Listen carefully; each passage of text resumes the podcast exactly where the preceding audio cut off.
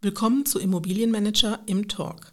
Wir sprechen mit Dieter Jeckel, Senior Consultant B2B Markets bei Lünendonk und Hossenfelder, sowie Thomas Ball, Partner bei Lünendonk und Hossenfelder.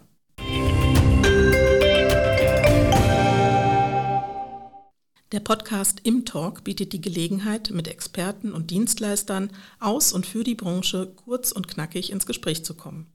Wir, das sind Bianca Diel, Redakteurin bei Immobilienmanager und André Eberhardt, Chefredakteur. Mit Dieter Jeckel und Thomas Ball reden wir heute über die aktuellen Aufgaben im Facility Management, Berufsbilder im Bereich FM, technische Entwicklungen und Handwerkern und Putzen in den eigenen vier Wänden. Und damit kann es gleich losgehen. Ja, herzlich willkommen, Dieter Jeckel, Thomas Ball bei uns im, im Talk. Wann brauchtest du das letzte Mal einen Handwerker im Haus? Beim Wechseln meines Stromzählers. Aber den habe ich nicht gebraucht, sondern der wurde mir geschickt von den Stadtwerken. Aber bei der Gelegenheit hat er den 45 Jahre alten FI-Schalter in meinem Reisenhaus ausgetauscht, für den er mich fürchterlich gerügt hat. Und du, Thomas? Ja, bei mir ähnlich. Also auch bei mir wurde kürzlich der Stromzähler ausgetauscht, weil ich so eine kleine Solaranlage aufs Dach gebaut habe. Und ich glaube, ein Schornsteinfeger zählt auch immer als Handwerker. Der hat auch getestet, ob meine Dunstabzugshaube nur dann funktioniert, wenn äh, das Fenster offen ist, weil ich noch einen kleinen Kamin habe. Also ja, so bestimmt vier, fünf Mal im Jahr habe ich einen Handwerker bei mir im Haus. Und wie sieht's aus? Selber putzen oder putzen lassen? Unbedingt selber putzen. Schön wäre putzen lassen, aber selber putzen.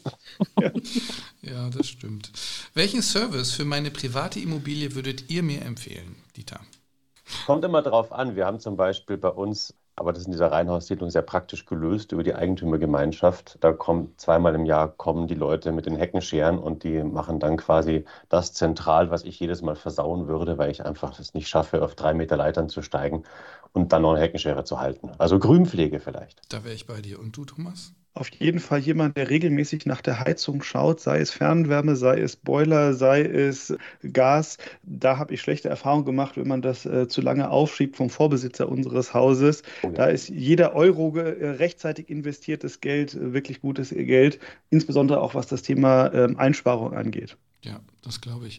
Da, du, da haben wir ja schon infrastrukturelles und technisches Facility Management sofort aufgefächert. So ist Mann. es. Du bist ja der, der, das ist der perfekte Einstieg. Ähm, auf Tagungen hat man ja oftmals auch den Eindruck, dass zu wenig über FM gesprochen wird, muss man ja sagen. Wie, wie erlebt ihr die Wahrnehmung am Markt? Ist FM immer noch notwendiges Übel oder absolut notwendig?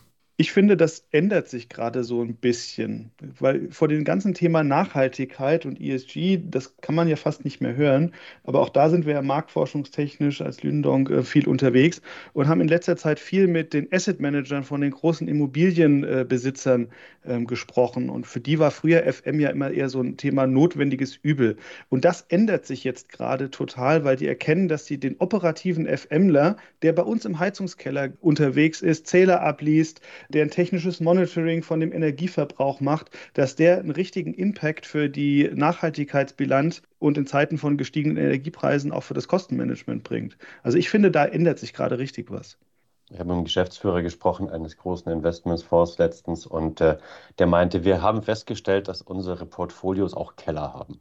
Und da müssen irgendwelche Leute rein. Vielleicht aus einer anderen Perspektive noch. Ich habe vor neun Jahren im FM angefangen, war ein Quereinsteiger und musste bei jedem äh, Stammtisch noch erklären, ja, was ist FM? Ja, das ist nicht nur Hausmeister. Nein, äh, das hat sich geändert, das muss man gar nicht mehr erklären, sondern die meisten sind sich schon dessen bewusst, dass das FM, auch gerade durch die Pandemie auch, dass das FM schon einen, ähm, ja, systemrelevant, Modewort, aber doch einen systemrelevanten Beitrag liefert. Denn gerade in den Zeiten des Shutdowns und so weiter, wer war doch in den Gebäuden? Es waren die Gebäudetechniker, es waren die äh, Facility Manager. Und das wurde schon gesehen auch von den Kunden. Wie du gerade schon gesagt hast, das Klischee mit dem Besen und Hammerschwingen, das passt ja schon längst nicht mehr, wenn es jemals gepasst hat. Aber was kann Facility Management heute? Wo sollen wir da anfangen? Glaube ich, ist die entscheidende Frage. Du, äh, Bianca, du hast gerade dieses äh, Klischee nochmal in den Raum gebracht und zu Recht gesagt, dass das ja schon lange nicht mehr passt. Und wenn wir uns heute anschauen, wie die professionelle Dienstleisterlandschaft aufgestellt ist, dann haben viele noch und zu Recht und im positiven Sinne Handwerkerwurzeln. Aber wir haben ja hochprofessionalisierte Unternehmen, die länderübergreifende Portfolios managen, Nachunternehmer steuern, Reporting-Kennzahlen liefern. Also Ich finde, das, das ist eine richtig professionelle Branche geworden, die sich auch noch jeden Tag weiterentwickelt. Und ich glaube, wir sind halt schon sehr gewohnt, von Immobilien dreidimensional zu denken. Als Dinge, die dreidimensional im Raum stehen und Menschen davor schützen, angeregnet zu werden im Endeffekt. Aber ich glaube, im Endeffekt sollte man Immobilien vor dem Hintergrund von Nachhaltigkeit und, und Circular Economy, wenn man mal darauf hinaus will, quasi fünfdimensional denken. Hinkt ein bisschen, aber wenn man zur dritten Dimension die vierte Dimension Zeit dazu nimmt, dann hast du einfach den Bereich betreiben. Irgendjemand muss das Ding betreiben. Und zwar nicht nur, damit es nicht zusammenfällt, sondern damit es möglichst wirtschaftlich und möglichst nachhaltig und möglichst wenig CO2-Fußabdruck verursachend existiert. Und die fünfte Dimension, das ist jetzt keine Dimension, aber das ist in der Zwischenzeit ja auch die digitale Dimension, dass die betriebene Zeit und das existierende materielle Etwas, Haus, Gebäude, Liegenschaft, sich digital abbilden lässt. Und ich glaube, das FM ist auf einem Weg zu einem, ja, so einen kleinen Paradigmenwechsel jetzt auch durch solche Beschleuniger wie ESG, Nachhaltigkeit, was alles keiner mehr hören kann. Die Quintessenz ist aber, dass man genau diese Betreiberphase jetzt sehr viel mehr im Blick haben muss und braucht, um eine ernsthafte Nachhaltigkeit und einen wirklich wirtschaftlichen Betrieb hinzubekommen. Erlebt ihr denn am Markt auch, dass die Investoren oder die Eigentümer bereit sind, dafür auch mehr Geld jetzt auszugeben? Ja, was heißt mehr Geld ausgeben? Also, wie bei allen Dienstleistungen, die man einkauft, ist es natürlich immer ein wirtschaftliches Thema. Ähm, und dann ist man natürlich bemüht, etwas zu dem bestmöglichen wirtschaftlichen Verhältnis einzukaufen. Ich glaube, dass diese Frage etwas fehlgeleitet ist aus zwei Gründen. Weil, wie Dieter zu Recht sagte, wir einen Paradigmenwechsel sehen. Zum einen wird das Thema FM so komplex, von den rechtlichen Anforderungen, eines der Stichworte ist ja Betreiberverantwortung, das ja wohl bekannt ist, das kann man eben nicht mehr nebenbei machen, das muss man als Kerngeschäft äh, betreiben. Und dann ist die Frage, bin ich rechtlich auf der sicheren Seite, bin ich compliant oder bin ich es eben nicht? Und spätestens, wenn was passiert, schauen die Versicherungen, ob man das ordnungsgemäß gemacht hat. Also das kann man sich gar nicht mehr leisten, auf der anderen Seite, das so nebenbei zu machen und dann nicht in eine professionelle Dienstleistung zu investieren. Und auf der zweiten Seite ist es auch aus noch einem zweiten Grund ein bisschen fehlgeleitet, weil wir früher ja immer diskutiert haben aus dem Markt heraus, wer ist vertrieblich am erfolgreichsten und das entscheidet über die Unternehmensentwicklung. Und das hat sich so ein bisschen umgekehrt, weil heute ist die Frage, wer ist denn überhaupt noch leistungsfähig, weil er die Mitarbeiter mit dem Fach-Know-how, das auch immer komplexer wird für den Betrieb, überhaupt noch hat.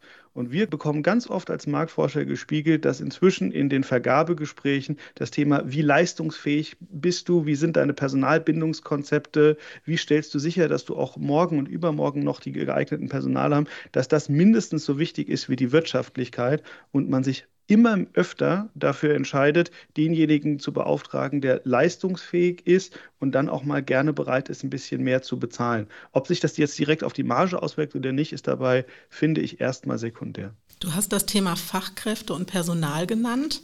Wie sieht es denn damit aus? Die Branche, die FM-Branche hatte ja lange, lange Zeit geklagt, dass sie nicht genug Fachleute für sich einwerben kann, dass sie nicht attraktiv genug sei. Wie sieht es denn aktuell aus? Ist es denn besser geworden? Ich meine, die Aufgaben haben sich ja auch gewandelt. Ich sage mal so, es hat sich grundsätzlich am grundlegenden Fachkräftemangel natürlich erstmal gar nichts geändert. Wir sehen aber schon, dass sich das Image der Branche immer weniger sozusagen auf diese Chancen zu rekrutieren auswirkt. Das ist aber auch äh, etwas, was ich in den letzten Jahren im FM selber erleben durfte. Es war vor einigen Jahren noch ganz extrem, dass alles, was sozusagen ausgebildete Handwerker waren, erst zweite, dritte Wahl aufs FM geschaut haben. In der Zwischenzeit wird aber auch gesehen, naja, das FM ist eine krisensichere Branche. Sie ist hochresilient gegenüber Krisen und bildet die normalerweise auch immer nur erst zeitversetzt ab und mit weniger Ausschlag. Und eine unglaublich abwechslungsreiche Branche. Wenn du als Schlosser beim FMler arbeitest, dann siehst du halt viele verschiedene Dinge. Nichtsdestotrotz es ist eine riesige Herausforderung weiterhin fürs FM. Und wir haben auch gerade, Thomas, eine Blitzumfrage gestartet, wo von, lass mich lügen, von 85 Teilnehmenden, nee, von 80 teilnehmenden Unternehmen 85 Prozent als allererstes, als größtes Hindernis genannt haben Fachkräfte und Personalmangel und nicht Inflation oder ähnliches, über was alles spricht. Also die, dieses Thema ist ein absoluter Dauerbrenner. Ein Satz vielleicht noch, was ganz neu ist, oder nicht ganz, aber jetzt ganz hochvirulent. Wir haben nicht mehr nur Fachkräftemangel, sondern wie überall einen allgemeinen Ressourcenmangel, Servicekräftemangel. Es ist schwierig, Putzkräfte zu finden. Es ist schwierig, Gastronomie-Service-Mitarbeiter auch im Catering zu finden. Und das ist etwas, das wird sich weiter verschärfen und das ist in dieser Ausformung neu. Ihr hattet ja auch gesagt, dass das FM neue Aufgaben übernimmt. Gibt es auch neue Berufsbilder in dem Bereich dann? Neue Berufsbilder auf der einen, aber auch neue Tätigkeitsfelder, wenn wir äh, mal schauen, was war früher alles FM? Da hatte man eine relativ klare Vorstellung, was so die üblichen Angebote sind. In den letzten Jahren merken wir, dass immer mehr Aufgaben hinzukommen. Ja, das fängt an, in der Corona-Pandemie muss auf jeden Fall das Thema Hygienemanagement hat vorher bei kaum jemand eine Rolle gespielt, sei es er war im Pharmaumfeld oder im Gesundheitswesen. Ähm, das ist neu hinzugekommen. Äh, vor ein paar Jahren ist jetzt äh, zugekommen das Thema äh, Management von Ladeinfrastruktur für Elektromobilität. War früher ein separates Thema, ist ja auch nicht ganz einfach, weil es eine kaufmännische Dimension hat, es hat eine elektrotechnische Dimension. Jetzt kommt neu das Thema Management von Photovoltaikanlagen, da immer mehr Unternehmen sich so eine Anlage aufs Dach bauen. Also das Thema FM verändert sich. Und ähm, gerade gibt es ja intensive Diskussionen und Bemühungen, auch einen Ausbildungsberuf Gebäudemanagement zu etablieren. Was wir hören, sind da die Gespräche nicht ganz einfach. Aber es muss eigentlich kommen, denn diese Querschnittsfunktion, ich muss ein Gebäude bewirtschaften können und ich muss nicht nur in einer Sache gut sein, sondern ich muss es übergreifend denken. Das ist, und jetzt wiederhole ich mich, entscheidend auch für die Leistungsfähigkeit der Branche. Ja, heißt ja auch, der, der FMler kommt heute nicht mehr mit dem großen Schlüsselbund, sondern mit dem Laptop unterm Arm. Damit sind wir nämlich auch schon beim nächsten Megatrend. Wie Im besten Fall ja. Wie verändert nämlich Digitalisierung, KI, Automation die FM-Branche? Heute wird quasi Digitalisierung vorausgesetzt, eine funktionierende Digitalisierung. Das heißt also, dass die Daten wirklich verfügbar sind in einer Qualität, die stimmt, dass sie vom Nutzer abgerufen werden können, dass die Digitalisierung für Transparenz sorgt. Was macht der FMler im Gebäude, wann und wie? Und wie erfüllt er die KPIs? Es geht wirklich in der Zwischenzeit viel darum, weniger Innovation aufzuzeigen mit Digitalisierung, sondern einfach nachzuweisen, dass der FMler das beherrscht und damit sein FM-Modell äh, modern steuern kann. Und Digitalisierung im FM ist nicht mehr ein Showcase, also was können wir alles machen, sondern es wird zunehmend zu einem Instrument, und zwar zu einem ganz wesentlichen Instrument wie viele andere. Das Thema Nachhaltigkeitsreporting ist effizient ohne digitale Schnittstellen und Datenerfassung und. Reportingstrukturen überhaupt nicht möglich. Und wenn wir heute noch überlegen, und da komme ich zu deiner Eingangsfrage zurück, André, was der Mehrwert ist, wie die Leistungsfähigkeit ist, wenn ich heute noch wirtschaftlich planen möchte, dann muss ich digitale Instrumente nutzen, um dem begrenzten äh, Anzahl an Servicepersonal effizient zu disponieren. Da in Objekt wird an dem Raum nun ein Service gebraucht, sei es vom Konferenzraummanagement. Da hat eine Anlage eine Fehlfunktion, da muss ich jetzt sofort hingehen. Das Thema Disponierung ist ganz wichtig, Reporting ist ganz wichtig und ähm, zunehmend sprechen wir auch über das Thema Service Robotik. Ja? Die hat sich weiterentwickelt und auch das ist ja ein Aspekt der Digitalisierung. Und wenn wir uns mal anschauen, mit was sich gerade die großen Dienstleister auch im Thema Forschung und Entwicklung beschäftigen, sei es das Thema Thema Blockchain, um Smart Contracts zu etablieren und solche Sachen. Da ist viel Fantasie. Aber es geht jetzt konkret darum, und das ist das Begrüßenswerte, hands-on zu sein. Was ist der konkrete Mehrwert und wie hilft es, die Kernaufgabe des Kunden, nämlich eine effiziente, rechtssichere und qualitativ hochwertige Immobilienbewirtschaftung sicherzustellen in einer Zeit, in der es immer weniger Menschen gibt. Und da ist Digitalisierung nicht mehr nice to have, sondern genau wie der Dieter es zu Recht gesagt hat, essentiell, um das überhaupt machen zu können. Ihr habt in eurem neuen White Paper über die Zukunft des FM auch gesprochen. Was versteht ihr dort unter integriertem Facility Management? Ich glaube, integriertes Facility Management ist oft ein, ein Schlagwort in den letzten Jahren gewesen, was so eine Art von großem Bauchladen verschiedenster Leistungen bezeichnet hat und ähm, sagen wir mal nicht scharf genug war. Integriertes Facility Management ist für uns und ähm, eigentlich auch für die FM-Branche, wenn man genauer hinhört, nicht nur das Bündeln einzelner Leistungen, ja, also keine Ahnung, dass man sozusagen die Technik und die Infrastruktur zusammen vergibt und dann sozusagen links und rechts noch das Nötige dran schraubt, sondern zwei Dinge mehr. Ähm, in dem ersten Schritt das Outsourcen des wirklichen Managements des Facility Management. Normalerweise hat man ja beide beim Kundenansprechpartner, ganze FM-Abteilungen, dann, die dann die Dienstleister steuern. Ein echtes integriertes Facility Management source das ein Stück weit auch noch weiter aus, sodass der Dienstleister wirklich vollumfänglich verantwortlich ist für das Erbringen, aber auch für das Steuern und das Ganze dann sehr output-orientiert wird. Ja, sowas wie, ich habe mal gesagt, wie ergebnisorientierte Reinigung äh, im infrastrukturellen Management, der Fortsetzung mit anderen Mitteln wäre sozusagen das integrierte Man äh, Facility Management. Und wenn man den Gedanken weiterdenkt, dann sind da auch viele Dinge dabei. Das hatten wir dann, Thomas, als IFM Plus bezeichnet in unserem White Paper. Dann spielen da jetzt Dinge rein, die auf den ersten Blick überhaupt nichts mehr mit klassischen FM-Leistungen zu tun haben. Also, du hast vorhin gefragt, zum Beispiel, gibt es neue Berufsbilder? Naja, es gibt zum Beispiel neue Berufe, die im FM arbeiten. Also es sind die ersten Arbeits- und Organisationspsychologen beim Kunden für FMler unterwegs, weil die nämlich Workplace Management betreiben, Hospitality Management betreiben. Das heißt also wirklich die Büroumgebungen designen, gestalten, ausstatten, warten, putzen und am Ende des Tages sozusagen das als Gesamtpaket an den Kunden reichen. Und das ist dann wirkliches integriertes Facility Management wenn wir über die Blitzumfrage sprechen, da haben wir auch gefragt, wie reagiert ihr denn eigentlich auf die aktuellen Marktumfeld? Und da sagt doch eine relativ deutliche Mehrheit, wir verlängern jetzt unsere Vergabezyklen, weil das immer komplexer wird, weil die Dienstleister immer größere Anlaufphasen brauchen, bis sie unsere Gebäude im Detail kennen. Und wir wollen gar nicht mehr so oft wechseln, sondern wir wollen, wenn wir jemanden gefunden haben, der wie wir tickt, mit dem möglichst lange zusammenarbeiten, weil wir uns dann eingespielt sind und weil wir uns dann trauen, immer mehr taktisches Facility Management an den Dienstleister zu übergeben. Und das ist aus meiner Sicht ein ganz großer Treiber für dieses Thema. Komplexität reduzieren, denjenigen zu übergeben, dessen Kerngeschäft es ist. Damit sind wir schon voll im Thema ESG, was wir vorhin schon ein bisschen angerissen hatten. Niemand kennt die Immobilie wahrscheinlich so gut wie ein FMler, der äh, tagtäglich ähm, im besten Fall in der Immobilie unterwegs ist oder vielleicht auch eben nicht, weil die Immobilie funktioniert. Was ist so aus der praktischen Erfahrung heraus, wie kann FM dazu auch beitragen, dass wir die Klimaschutzziele erreichen? Und wie erlebt ihr das vielleicht in eurem täglichen Leben? Also wir kriegen immer wieder gespiegelt, ja oft reicht schon, wenn man die Heizung richtig einstellt oder solche Themen. Wie erlebt ihr das in eurer Branche? Ich war vor zwei Wochen auf einer Konferenz zum Thema Nachhaltigkeit und ESG im Facility Management in München.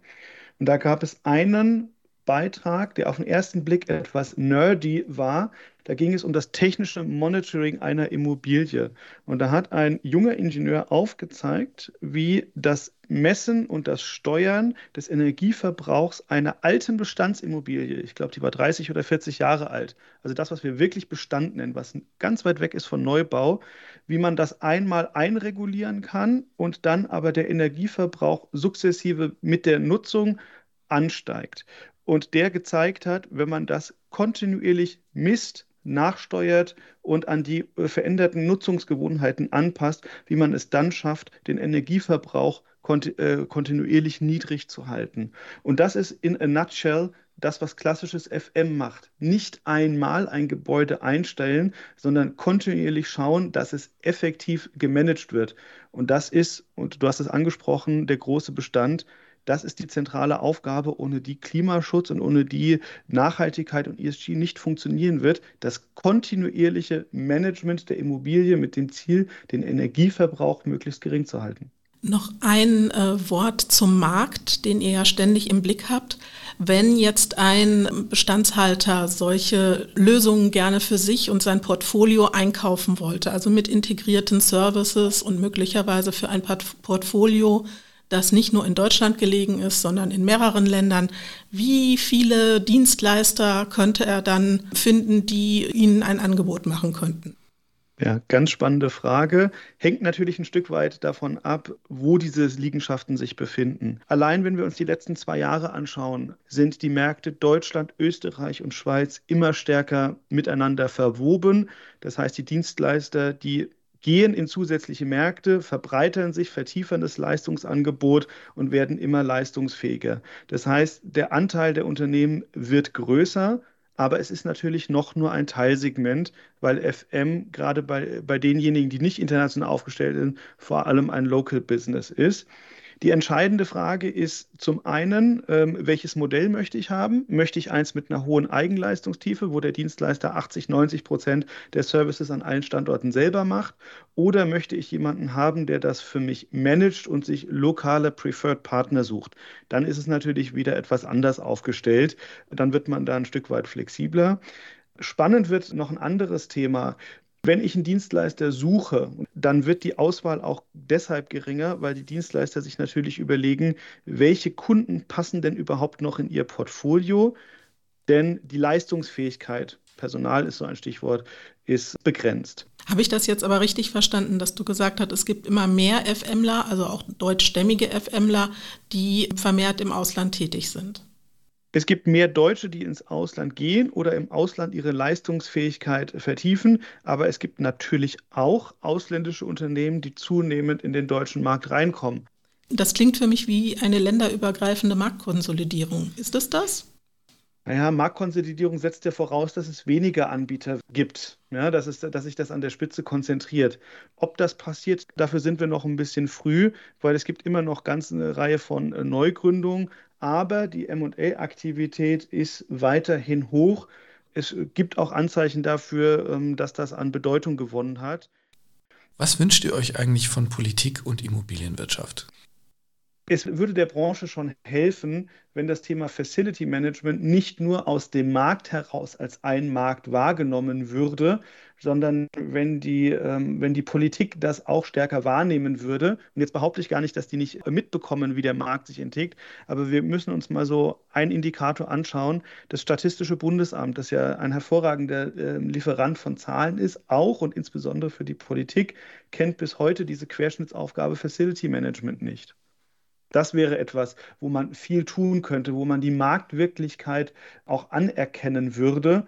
Und wenn man die Themen unternehmerische Freiheit, Flexibilität effektiv verbindet mit gesamtgesellschaftlichen Anforderungen und dann da auch klare Standards vorgibt oder zumindest ermutigt, an denen sich die Branche orientieren kann.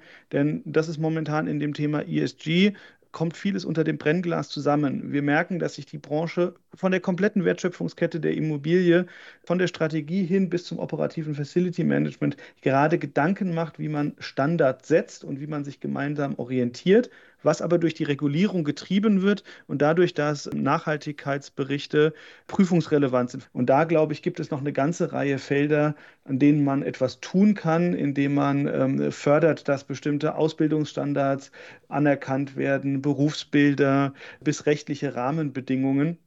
Und wenn wir, und das ist vielleicht der eine Punkt, der dann ähm, der, der Blick in die Zukunft ist, wenn wir an dem Thema Immobilien und Digitalisierung weiterdenken, da, da hat eine Zeit lang äh, die, die Rahmenbedingungen gefehlt und teilweise fehlen sie immer noch. Weil wenn wir heute denken, was der Markt alles anbieten kann, auch was Immobilientransaktionen betrifft, wo wir heute noch Strukturen brauchen, die aus einer Zeit kommen, die lange vor Computer und Digitalisierung sind, dann ist da, glaube ich, viel machbar und dann wünscht man sich, wenn man den Markt beobachtet, da auch ein bisschen mehr Flexibilität und dass die Politik nicht immer verzögert reagiert, denn das macht sie ja oft. Also ich bin ja in meiner jetzigen Funktion Analyst, aber ich war lange beim Facility Management.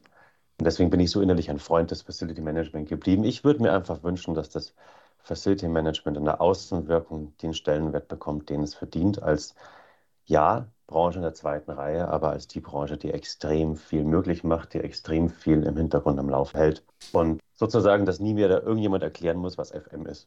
Das war doch ein wunderbares Plädoyer für die FM-Branche. Meine Herren, vielen lieben Dank für eure Zeit und war schön, mit euch gesprochen zu haben. Ja, herzlichen Dank für dieses Gespräch. Und vielen Dank für die guten Fragen, die über den klassischen FM-Tellerrand hinausfanden. Fand ich richtig spannend. Danke. Ja, absolut.